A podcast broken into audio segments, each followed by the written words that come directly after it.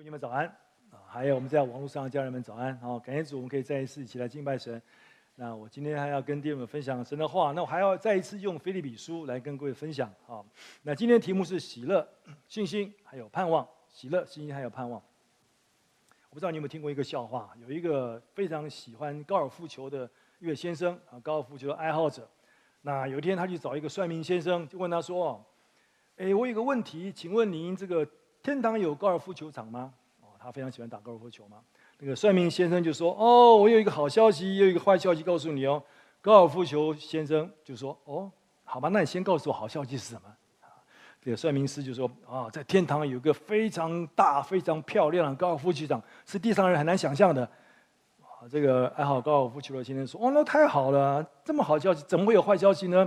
那你请你告诉我坏消息吧。”这个算命先生说：“哦，坏消息就是哦。”明天在天堂八点半，早上八点半有一场锦标赛，你已经报名参加了。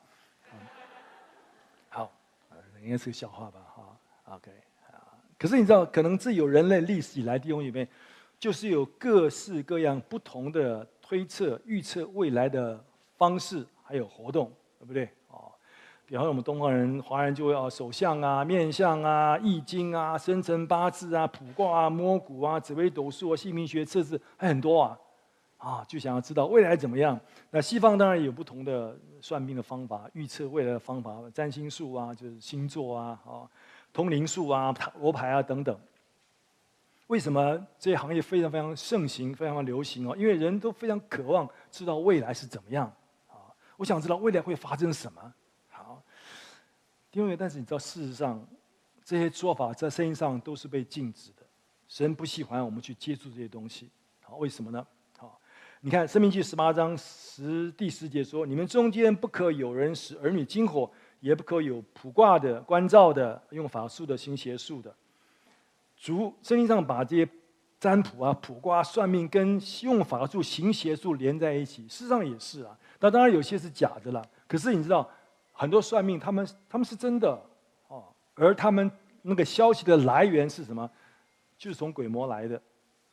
所以主不喜欢我们跟鬼魔连结，对不对？啊，好，事实上我们需要知道你是属主的，啊，你不需要去问这一些弟兄姐妹，因为你你我一生的事都在神手中，神为你已经有一个最美好的安排，你要相信，好不好？啊，你知道我的岳父就是师母的父亲，他基本上跟这些东西有一点接触啊，我想你知道他的背景嘛，但是每一年他都会把啊他的我的岳母啊孩子的。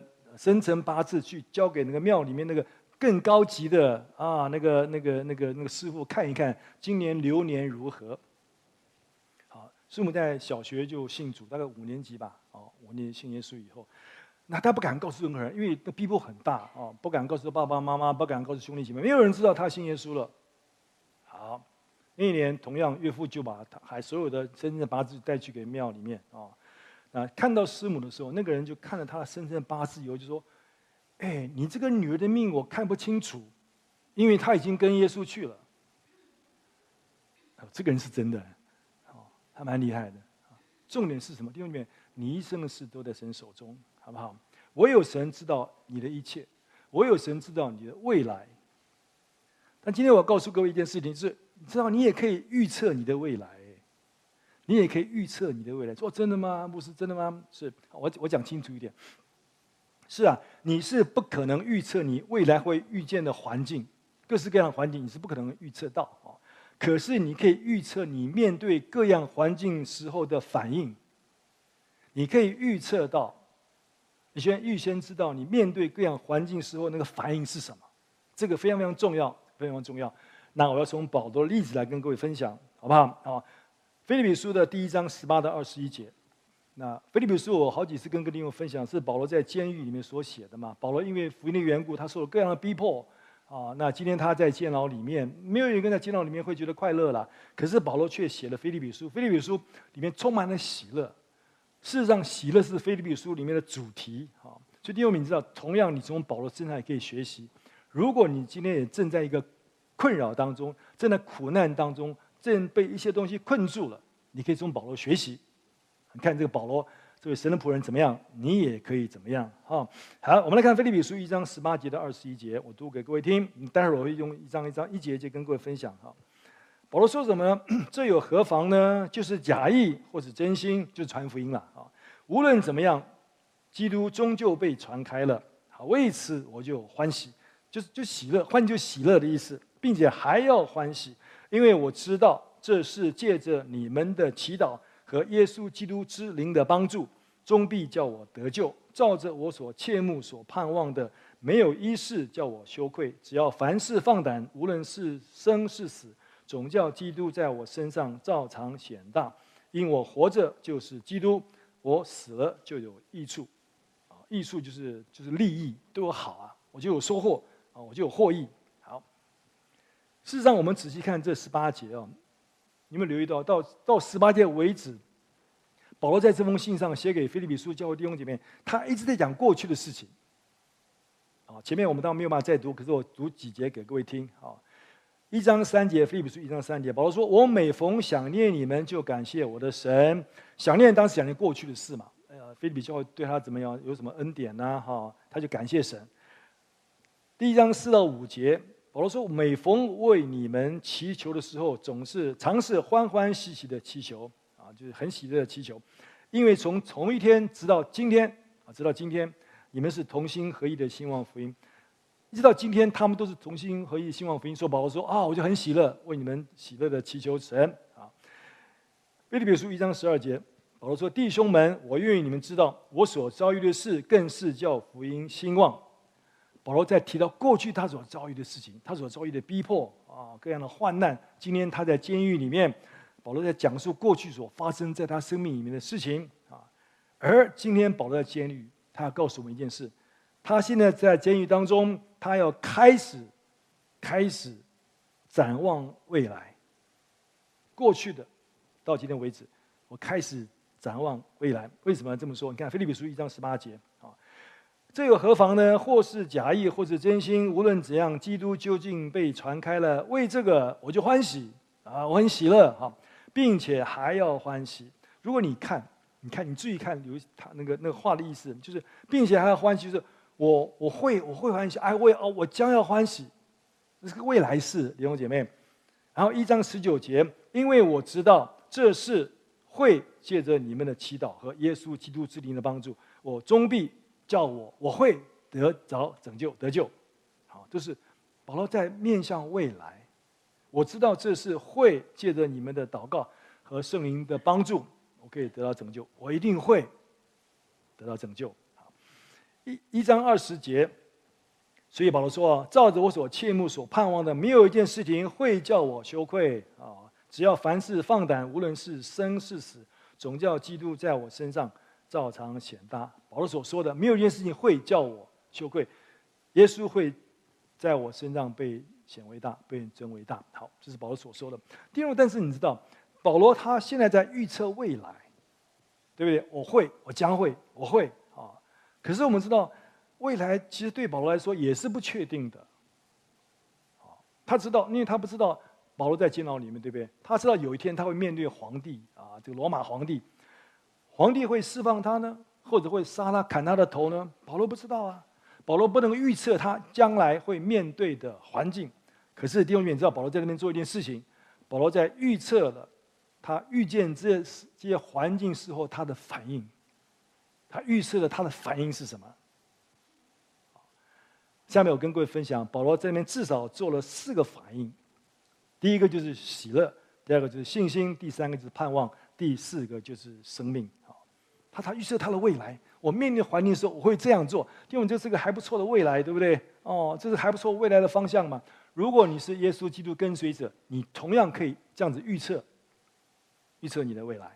好，啊、保罗，保罗，保罗是如何做到的？你知道，你要知道，保罗现在关在监牢里面呢，他不知道他的他的生命性命是怎样啊，可是他却做了这样子的预测。你知道有位先生叫做戴尔·卡内基啊，他是啊，他蛮有名的啊，因为他最主要是他是一个美国的作家，这个演讲者，因为他创立的这个卡内基训练嘛，哈。他说过一个比喻，我觉得蛮好的啊。他说有两个人，两个囚犯，他们被关到同一个监牢里面哦。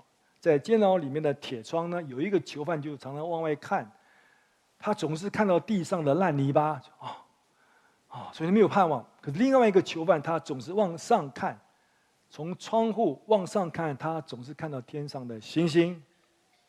因为神的仆人保罗也是一样，他在监牢里面的时候，他向上看，他不看地上的烂泥巴，他看天上的无数的星星。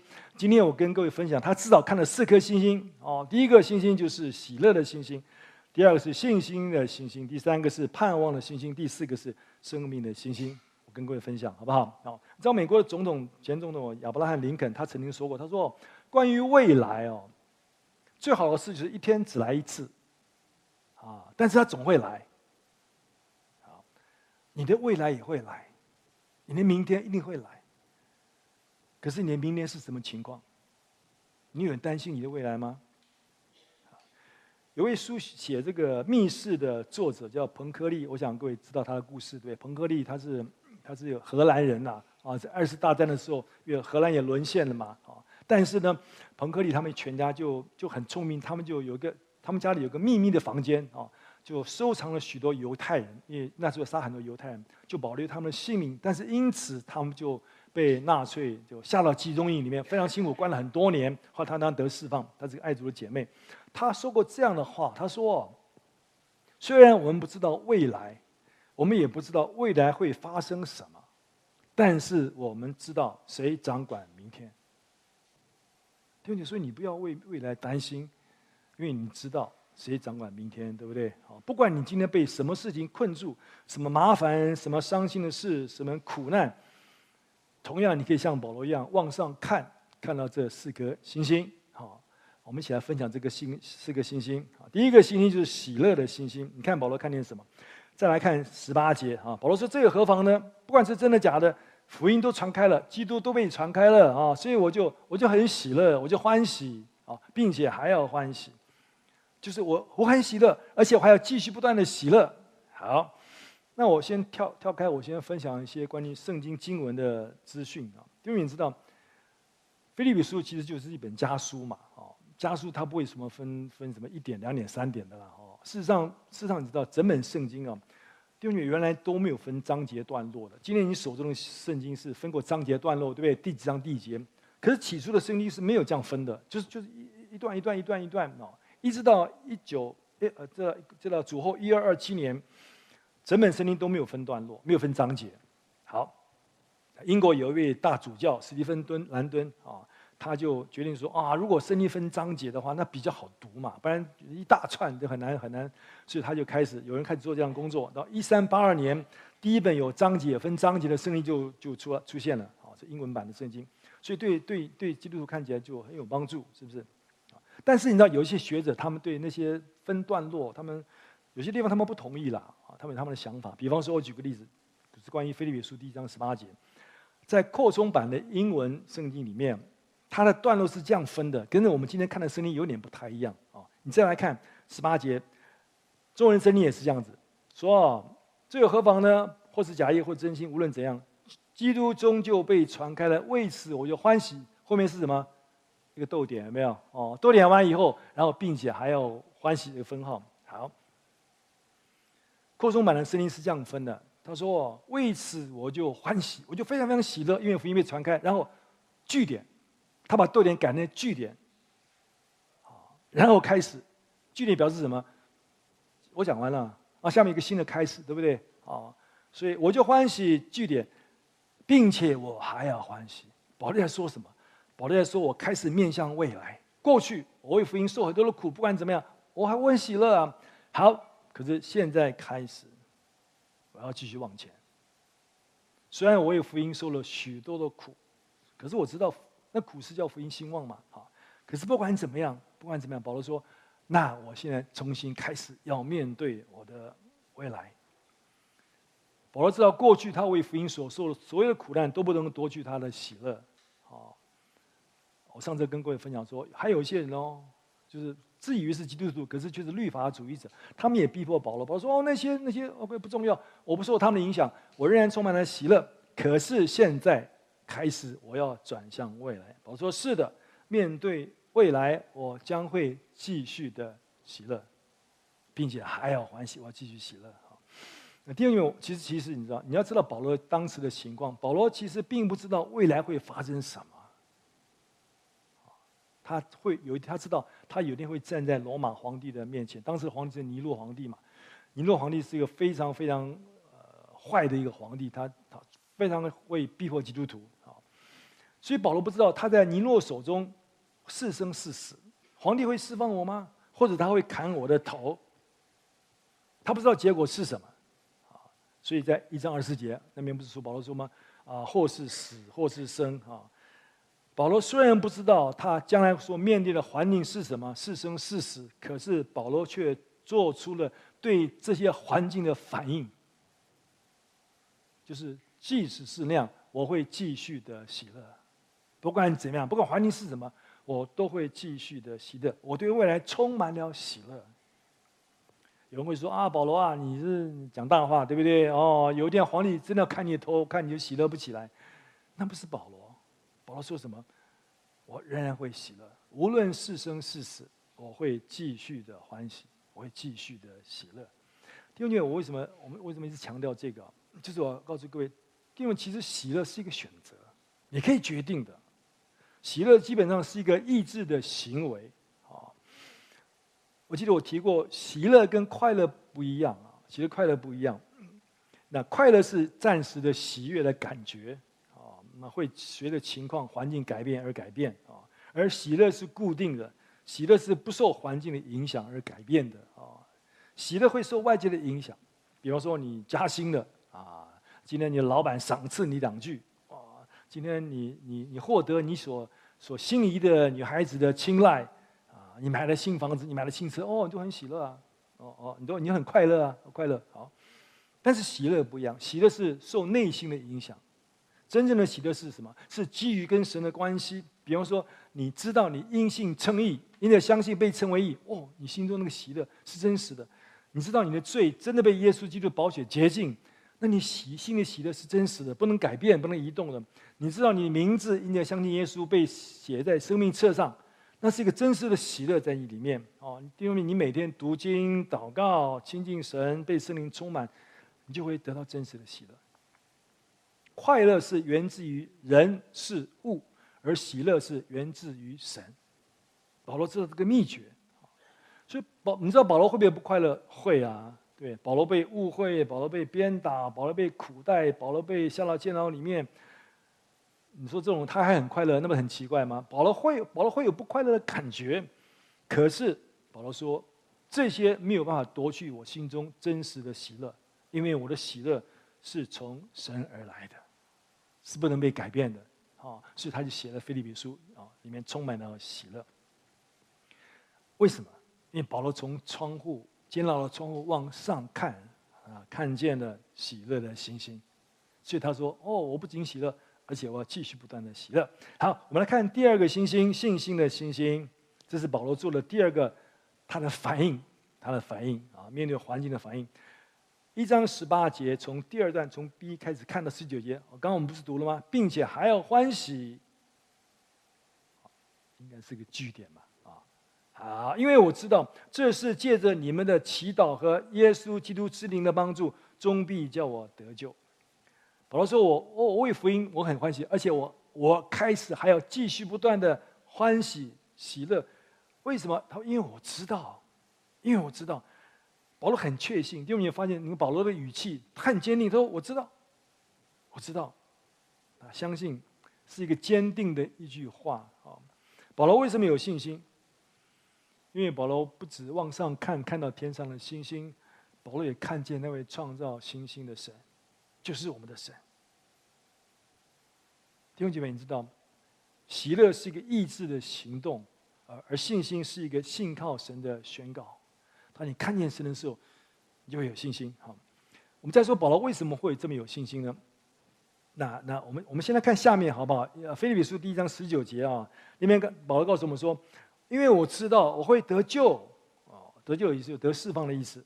啊嗯，当然，保罗并不是说啊，我我本来没有得救了，后来我下到监牢里面啊，我来倚靠神，我就得救，重生得救。保罗不是这个意思嘛？我们知道保罗他是一个得救的人啊。当然，保罗也不是说啊，我现在在关到监牢里面啊，有天神会救我出来，我就得自由，我就得救了，也不是这个意思。为什么？因为二十节讲的很清楚，保罗说我不知道是生或是死，好，他不确定啊，他不确定。好，那保罗意思是什么？保罗说，但是我知道我会得救，我会得救，我会没事。我会向好的事情发展，我会得到益处，这是保罗意思啊。第二，你当你想到这个时候，你有想到圣经的另外一处经文，保罗所写的，在罗马书八章二十八节，保罗曾经讲过这样子的话，我们非常熟悉的啊。我们晓得万事都互相效力，叫爱神的人得益处，就是按他旨意被招的人。保罗说：“我想所有事情，不管发生什么事情，对我都是都是要为我效力的，包括有一天我被砍头。”也是为叫我效力，为我效力，我就可以得到益处，啊！保罗是用不同的方法讲到同一个真理啊，这是我们需要明白的。保罗在监牢里面，他不确定神会怎么样，神要救他呢？啊，还是神要叫他经过这些试炼呢，学习更深的功课呢？保罗不知道自己会生或者会死，但是保罗说，无论是生是死，我即将得救，我都会得救，我都会得释放。好，我我跟各位解释一下，死还死怎么叫得释放呢？死算什么得救呢？啊，我跟弟兄弟兄解释一下哈。那弟兄们知道，我们服侍主很多年，我我们会常常有机会为弟兄们祷告，特别是当弟兄们生病的时候啊，有重病的时候，那我们会弟兄们祷告，也是我为慕道友祷告。哦，说实在，很多很多时候我们祷告，他们就好起来了。我想教会有很多。见证嘛，各位知道有很多神迹奇事嘛，啊，那为这个我们心里面就充满了喜乐，感谢神呐，神真的很伟大、很奇妙啊。但是，我想各位也知道，有的时候我们为病人祷告，他们没有得医治，越祷告情况越糟啊，而且最后，哎，他们走了，他们走了。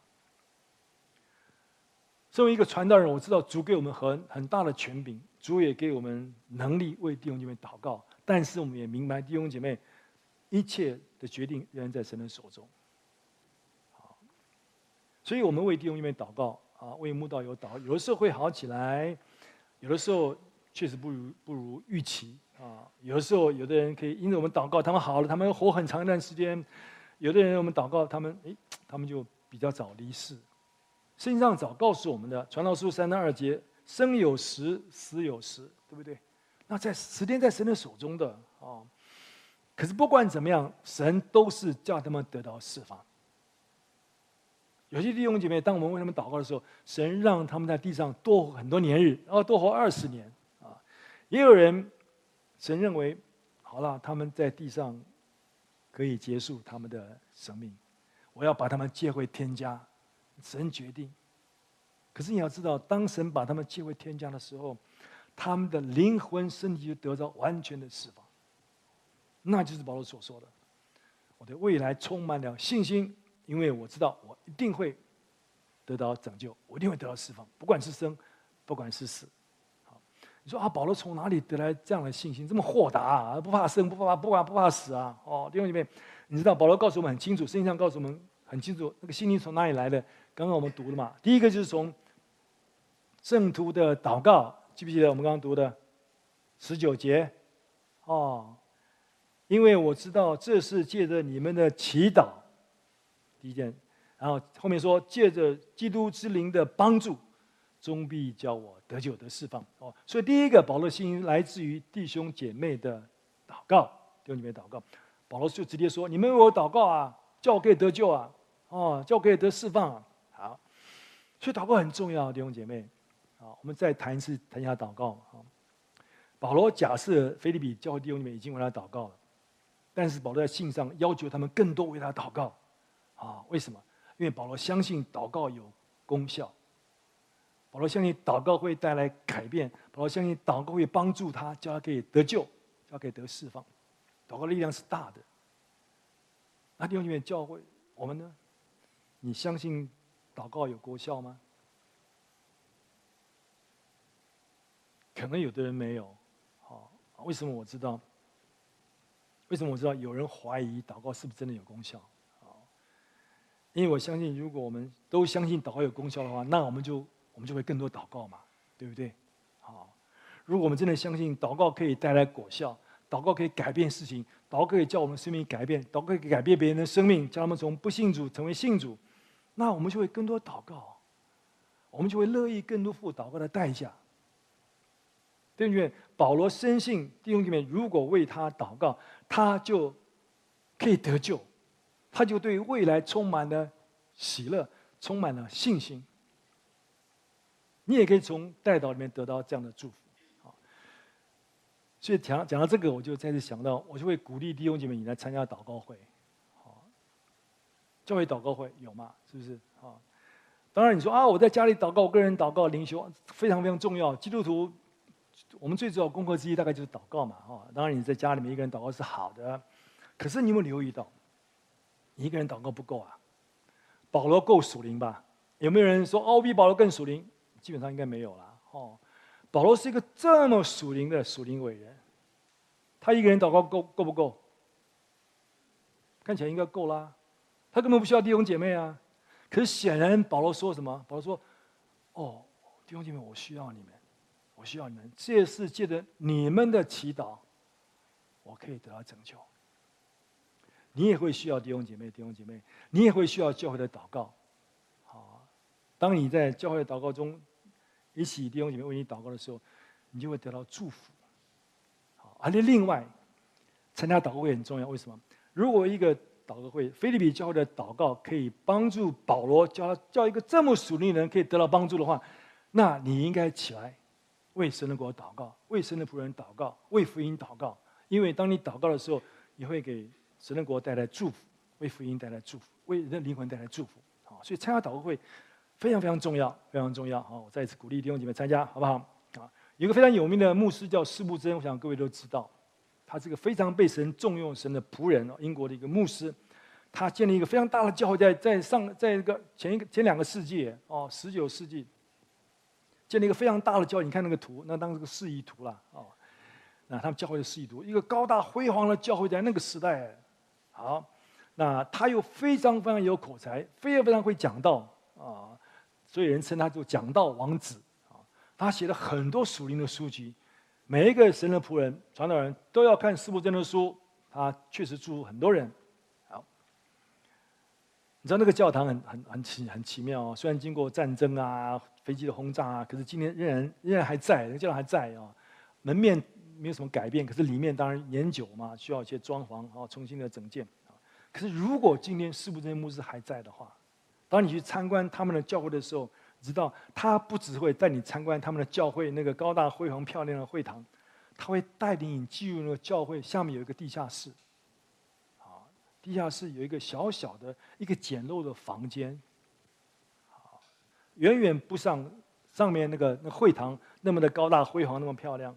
师傅在牧师会指着这个房间告诉你我说：“这里是教会的发电厂，是教会能力的来源，这里是神祝福我们教会的原因。”这是一间祷告室。当我在上面讲到的时候，有一群弟兄姐妹，每次聚会时，他们就聚集在这里祷告，他们祷告神的圣灵施展大能，叫神做工。这就是我们的秘密，这就是能力的来源。所以祷告很重要，弟兄姐妹，是不是没有说都是我，都是我？不是，他说是祷告，是借着圣徒的祷告。有位非常有名的英国的就传讲这个啊祷告带来复兴的一位传教士，也是一位作家哈，他叫叫伦纳德拉文希尔，我这样翻译他的名字啊。神所重用的仆人，他说过这样子的话：“他说，教会中有许多有组织能力的人，但是只有少数生营火热的代祷者。我想他大概指向耶利米那样代祷者啊。这个、这个、这个，他写的文章很有意思。他是其实本来英文有有押韵嘛，你翻成中文很难。好吧，我尽量翻译他所讲的意思。他就有许多人愿意付钱啊，基督徒大概就是讲的奉献嘛。”许多人愿意付钱，但是少数人愿意祷告。许多人愿意享受安息，安息在主里面，只有少数人愿意像摔跤选手一样的祷告。我想他可能指那个亚伯河渡口那个雅各。许多人为自己可以拥有如企业家一般的创业精神，只有少数人有为叫别人与神和好的那个精神。一个属世界的基督徒会停止祷告，而一位祷告的基督徒会停止世界在我们里面掌权。他说：“十一奉献可以建造一座教堂，但带着眼泪的祷告才会使教会充满了神的生命。”这些神的仆人，他们都讲了祷告的重要。好，因为所以我们明白，祷告真的很重要。好，因为因为。你知道，当我们不管讲传福音或讲服事，那是圣灵的工作嘛？啊，圣灵的工作需要用圣灵的方法，就是祷告来完成的。啊，神的工作最令人沮丧，就是人你我企图用人的方法、人的肉体、人的计划、人的想法来执行属灵的工作。其实结果我们知道，因为失败的。但是保罗明白，特别从今天经文看见，要祷告。因为祷告会产生信心，连这么属灵的神的仆人都说：“你们为我祷告，叫我有信心，叫我有喜乐，叫我可以得到拯救。”啊，那保罗明白，拥有信心的方法就是借着圣徒的祷告啊。好，第二个，保罗说借着圣灵的帮助，借着圣灵的帮助。这个帮助其实讲了是大量的帮助，很多的帮助啊，就是就是。希伯来文这个字原来意思是一个合唱团一样，合唱团里面就有各各样的乐器啊，各样的声音嘛，有高音，有低音，有中音，是不是？有一部、二部、三部、四部啊？那是把声音堆叠起来，哇，声音很大，很洪亮哦。那合唱就是就唱出很大的声音来，美妙的声音来，这就是帮助的意思，帮助的意思。保守说要说的就是，我之所以有信心，第一是你们为我祷告，第二就是就是圣灵帮助我。圣灵用大的恩典来帮助我，好叫我可以面对未来，面对未来。弟兄姊妹，你知道神永远不会引导我们到一个地方是恩典不能帮助我们的，不会的。神总是用他丰富的恩典帮助我们。啊，一位神的仆人前段时间被主接去的啊，Tim Keller Keller Keller，提姆凯勒牧师，对不对？他写过一本书叫《挥霍的神》。挥霍的神，他特别讲说，神给我们恩典，好像挥霍一样。神喜欢大量赐恩典给我们，他借着圣灵会供应我们一切所需要的。啊，所以撒迦利亚书第四章第六节不是说吗？他对我说：“这是耶和华指示所罗巴伯的。万军之耶和华说：不是依靠势力，不是依靠才能，乃是依靠我的灵方能成事。是神的工作需要借着圣灵的能力。”保罗也需要，虽然他这么属灵，当然需要圣灵的帮助啊。我们也是。好，我们来看第三颗星星，就是盼望的星星。保罗从监牢里面往外看，他看见了盼望的星星。啊，你看一章二十节，保罗说什么？照着我所切慕的、所盼望的，没有一事叫我羞愧。只要凡事放胆，无论是生是死是生，总叫基督在我身上照常显大。这个切慕的意思就是，就是，就是。很很热切的期待，啊，就伸出头来，哇，看那这个意思讲了，你这在古代啊，特别在作战的时候啊，那他们就会常常看远方地平线上，哇，有人出现，到底是援军呢，还是敌军呢？啊，就非常迫切的看，是不是？啊，那你看棒球了，我是不看棒球，你看棒球喜欢棒球人，哇，那大棒一挥有，哦。我表演不好看，就伸出头来看，到底是全垒打呢，还是界外球？哦，保罗也是这样，非常热切的展望他的未来的时候，他说有一个热切的盼望。保罗的盼望是什么？他说我伸长了脖子，心中充满了热切的期待。保罗在期待什么？我所盼望的没有一事叫我羞愧，只要凡事放胆，无论是死是生，总叫基督在我身上照常强大。这些经文告诉我们说，保罗说：“我所展，我展望未来，我最希望的一件事，就是能够成为耶稣基督大胆勇敢的忠心的见证人，以至于我没有羞愧。”我觉得保罗真的很了不起，弟兄姐妹。你知道保罗在监牢里面呢，他没有说：“我有一个期待，就是期待皇帝还是放过我吧。”哦啊，我期待主还是拯救我吧，不要我不要我不要不要我死在监狱里面。保罗不是。保罗在这个监牢里面，他说：“我有，我只有一个切慕，我有一个盼望，就是无论是死或者是生，我要成为耶稣基督的见证人。”我正在寻找代表耶稣基督彰显他荣耀的机会。这是保罗。我总是要借着我信心高举我们的主。保罗总是放胆为主做见证。那弟兄姐妹，我们呢？我们呢？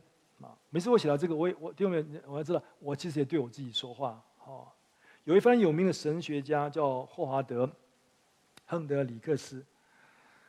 他说：“他说，我们身处在一个尖叫、呼求生命答案的时代，基督徒却像口疾一般一语不发。”他说：“我们这个时代有很多人，他们在寻找生命的意义，可是生的儿女们一句话都不讲。”这是他的意思。但是保罗不一样。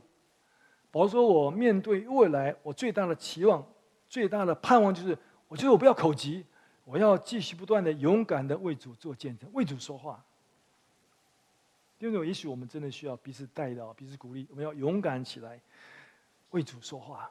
你知道这个世界，这个世界是个堕落败坏的世界，对不对？而且世界会越来越坏的。你有留意到，这个世界，这个世界，他们相信他们所说的各式各样的谎言，各式各样污秽的话。不管是什么政客，他们说他们的政经明明是谎话，他们还可以大胆的说，对不对？那这个世界会越来越大胆，他们不会承认他们所犯错误的可怕的信念，他们也不会感到羞愧。他们会用各样的方法，也许是一首歌啊、电影啊、影集啊、网络啊，宣传他们所相信的。世界很大胆、勇敢宣传他们所相信的。神的教会？我们也应该勇敢起来宣扬我们所相信的，对不对？好，所以如果我们不够勇敢，那我们彼此带到，彼此带到，主赐给我们勇气，我们起来为主做见证。好，看保罗说。无论是生是死，总叫基督在我身上照常显大。这就是保罗的期待！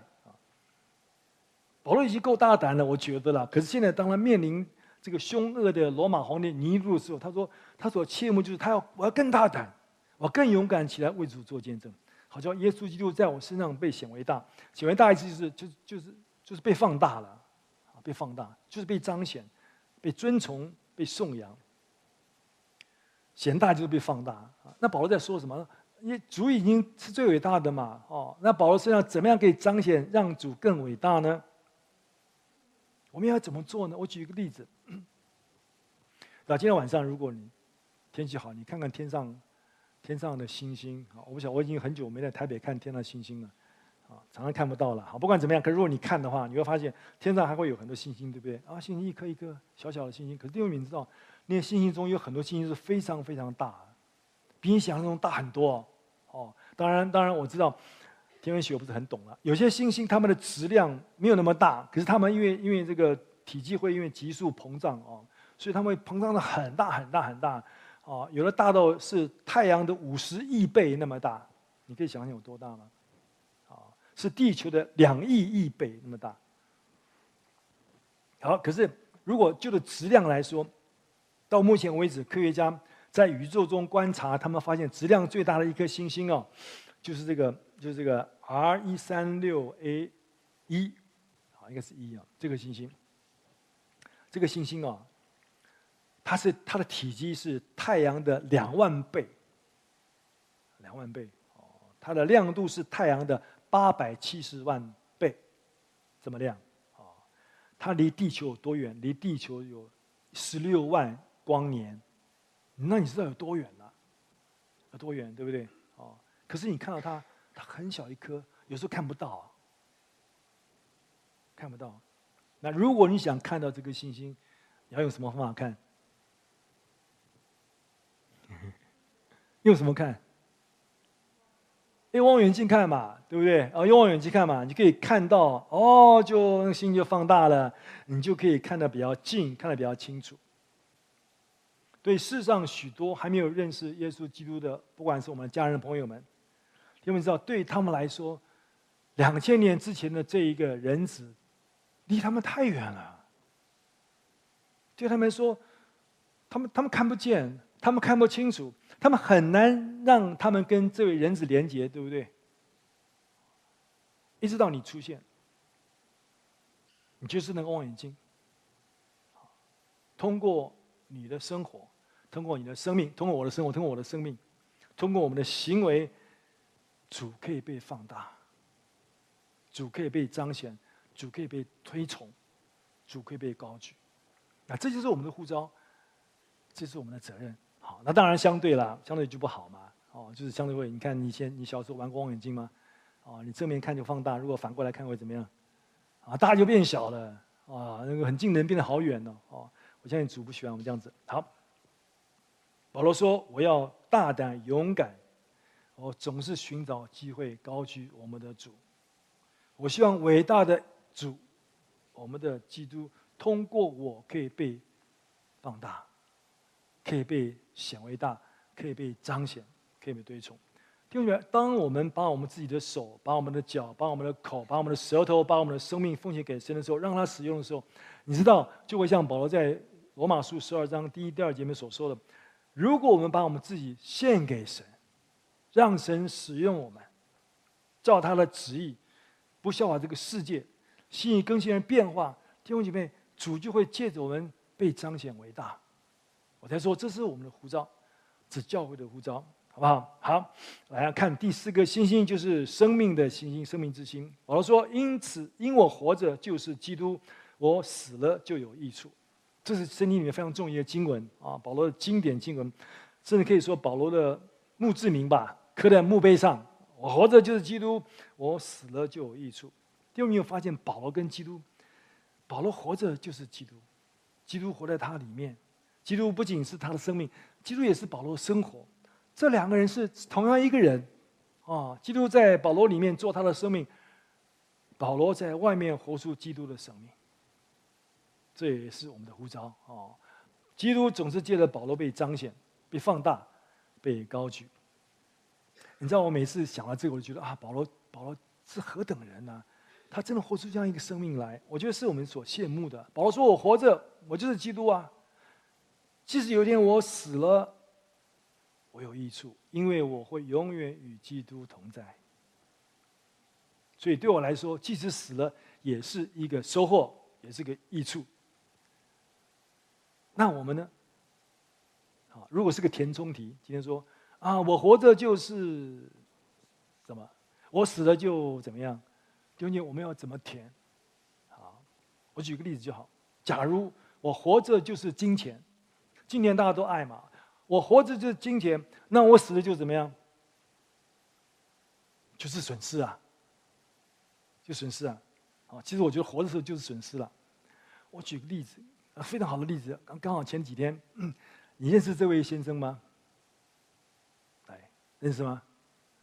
不认识的举手，我都给你解释。哦，大家都认识他嘛？哦，太有名了啊！黄仁勋先生，黄仁勋先生，这他是全球这个 AI 晶片巨头啊，辉达的。NVIDIA 的执行长嘛，他拥有这公司的股票三点六百分之三点六的股票，哇，就三点六，三点六很多哎，我告诉你，三点六多少钱好不好？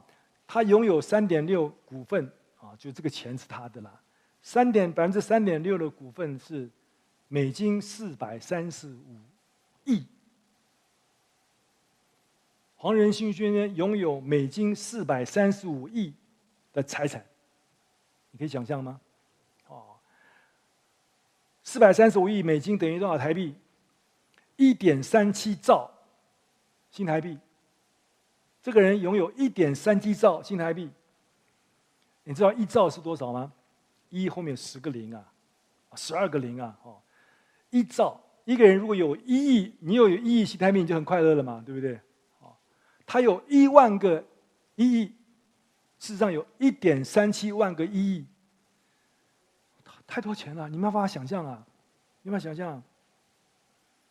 可是啊，他快乐吗？我不觉得哎。你看他自己怎么说，好不好？